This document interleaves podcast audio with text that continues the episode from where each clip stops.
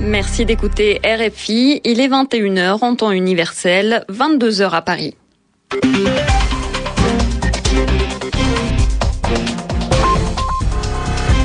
Magali Lagrange.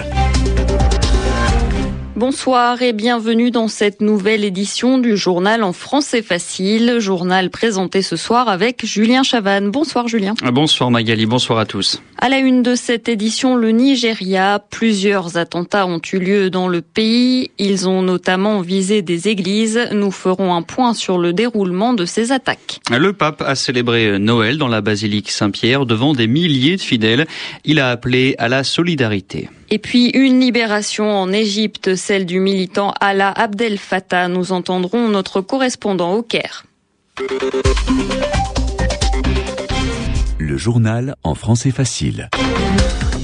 Un Noël bien triste au Nigeria, le pays a connu une série d'attentats. Les attaques ont été revendiquées par la secte islamiste Boko Haram qui veut la création d'un État islamique dans le nord du Nigeria. Alors Karine Franck, le dernier bilan est lourd, au moins 40 morts dont 35 devant une église de Madala. Oui, c'est l'attentat le plus meurtrier qui s'est produit à l'extérieur de, de l'église catholique dans une banlieue d'Abuja, la capitale fédérale. Une bombe a explosé alors que les fidèles se pressaient pour la messe de Noël. C'est aussi une église qui était visée dans la ville de Jos, dans le centre du pays. Un policier qui surveillait le bâtiment a été tué et un mur de l'église a été détruit. À Damaturu, dans le nord-est cette fois, ce sont euh, des bureaux des services secrets qui ont été la cible d'un kamikaze qui a lancé sa voiture euh, remplie d'explosifs. Le kamikaze est mort ainsi que trois policiers. Toutes ces attaques sont, revendiquées par Boko Haram. C'est comme si une guerre interne avait été lancée contre le pays, a déclaré le ministre chargé de la police. Ces attaques surviennent après euh, deux jours d'affrontements, jeudi et vendredi, entre les membres de ce groupe et les forces de l'ordre, euh, affrontements qui auraient fait plusieurs dizaines de morts. Merci Karine Franck. Au Soudan, un important groupe rebelle du Darfour confirme la mort de son chef. Selon le mouvement pour la justice et l'égalité, Khalil Ibrahim serait mort dans un raid aérien, mais pas dans des affrontements comme l'avait annoncé l'armée soudanaise. Il y a trois jours, le MJE avait dit qu'il marchait vers Khartoum pour faire tomber le régime. En ce jour de Noël, de mi des milliers de personnes ont assisté au discours du pape au Vatican. Comme tous les ans, Benoît XVI a prononcé sa traditionnelle bénédiction Urbi et Orbi, ce qui signifie en latin à la ville et au monde. Dans son discours, le pape a lancé un appel à la solidarité. Il n'a pas parlé des attentats du Nigeria, mais le Vatican l'a fait. À Rome, les précisions d'Antoine-Marie Isoire. Depuis le balcon central de la basilique Saint-Pierre, Benoît XVI a particulièrement souhaité la fin des violences et du sang versé en Syrie. Une fois encore, il a appelé à la reprise du dialogue entre Israéliens et Palestiniens. Il a également souhaité pleine réconciliation et stabilité en Irak et en Afghanistan. S'il n'a pas explicitement cité le printemps arabe, Benoît XVI n'a pas manqué non plus de souhaiter que toutes les composantes de la société en Afrique du Nord et au Moyen-Orient puissent travailler à l'édification du bien commun. Et puis dans ce traditionnel message de Noël, le pape a également tourné son regard vers le continent africain, souhaitant en premier lieu que soit garantie la stabilité politique dans les pays de la région des Grands Lacs. Benoît XVI qui a aussi souhaité que la communauté internationale vienne en aide aux nombreux réfugiés de la Corne de l'Afrique.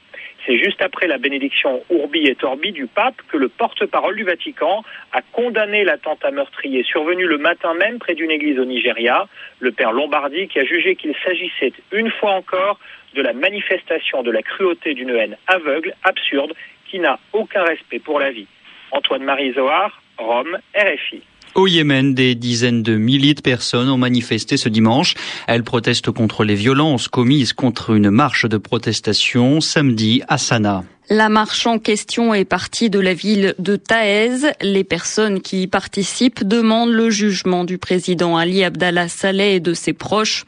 Mais hier, les forces de l'ordre et des partisans du président ont tiré sur les manifestants à leur arrivée dans la capitale. Le bilan est de 13 morts et des dizaines de blessés. Et puis, par ailleurs, un chef des services de renseignement a été tué par des hommes à Aden, dans le sud du pays. La police dit que c'est Al-Qaïda qui est responsable de cette attaque. En Syrie, les violences continuent. Le Conseil national syrien, c'est le principal mouvement d'opposition, dit qu'un quartier de la ville de Homs est assiégé par 4000 soldats loyalistes. Assiégé, ça veut dire que ces soldats sont positionnés dans le quartier. Dans ce contexte, le CNS demande à la Ligue arabe d'aller immédiatement dans cette ville. Et puis, l'Observatoire syrien des droits de l'homme dénonce de nouvelles morts sans pouvoir donner un chiffre exact et plus d'une centaine de en Égypte, la justice décide de libérer le blogueur Alaa Abdel Fattah. Ce militant était en détention provisoire depuis environ deux mois après une manifestation de chrétiens coptes au Caire. Les explications de notre correspondant Alexandre Bouchanti. C'est le juge d'instruction qui a ordonné la libération sur parole de Alaa Abdel Fattah. Le blogueur qui reste interdit de voyage avait comparu dimanche pour une nouvelle séance de son procès devant la cour d'assises du Caire. Arrêté le 30 octobre, Alaa avait été accusé par une journaliste d'avoir volé le fusil d'assaut d'un policier militaire et d'avoir agressé l'armée lors des incidents dits de Maspero. Maspero est le nom de la rue devant le siège de la radio-télévision étatique où une manifestation de Coptes avait été violemment réprimée par les militaires. 28 chrétiens y avaient trouvé la mort par balle ou écrasés sous les blindés. Alain avait d'abord été déféré devant un tribunal militaire avant d'être, sous la pression des manifestations, transféré devant une cour de la sécurité de l'État, puis la cour d'assises. De quoi faire penser que sa libération sous caution est liée à la grande manifestation qui a eu lieu vendredi, place Tahrir. 27 autres accusés dans la même affaire ont eux aussi été libérés sous caution. Alexandre Bouchanti, Le Caire, RFI un ancien colonel de la dictature, revient en Argentine. C'est la Bolivie qui l'a remis aux autorités de son pays. Cet homme s'appelle Luis Enrique Baraldini. Il était recherché depuis 2003 par la justice pour des violations des droits de l'homme pendant la dictature dans les années 70 et 80. Une partie de l'Europe a pu observer une boule et une traînée, une ligne de lumière dans le ciel hier pour le réveillon de Noël. La Belgique, les Pays-Bas, la France et l'Allemagne ont pu le voir. Beaucoup de personnes se sont posées des questions. L'explication a finalement été donnée. Ce sont des débris d'une fusée russe Soyouz. Et comme tous les week-ends, je vous laisse en compagnie d'Ivan Amar qui va nous expliquer l'expression de la semaine et c'est Joyeux Noël.